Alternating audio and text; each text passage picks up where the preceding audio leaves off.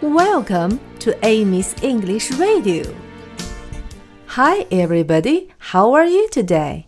小朋友们，现在大家对于《巴巴 Black Sheep》这首歌是不是很熟悉了呢？现在让我们一起来唱歌吧。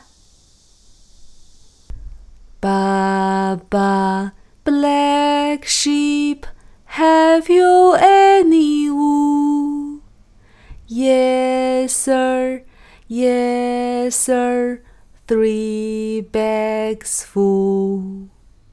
One for my master, one for my dame, and one for the little boy who lives in the lane.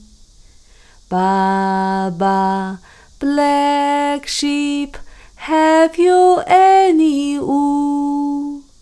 Yes, sir. Yes, sir. Three bags full. Baba, black sheep, have you any wool? Yes, sir. Yes, sir. Three bags full.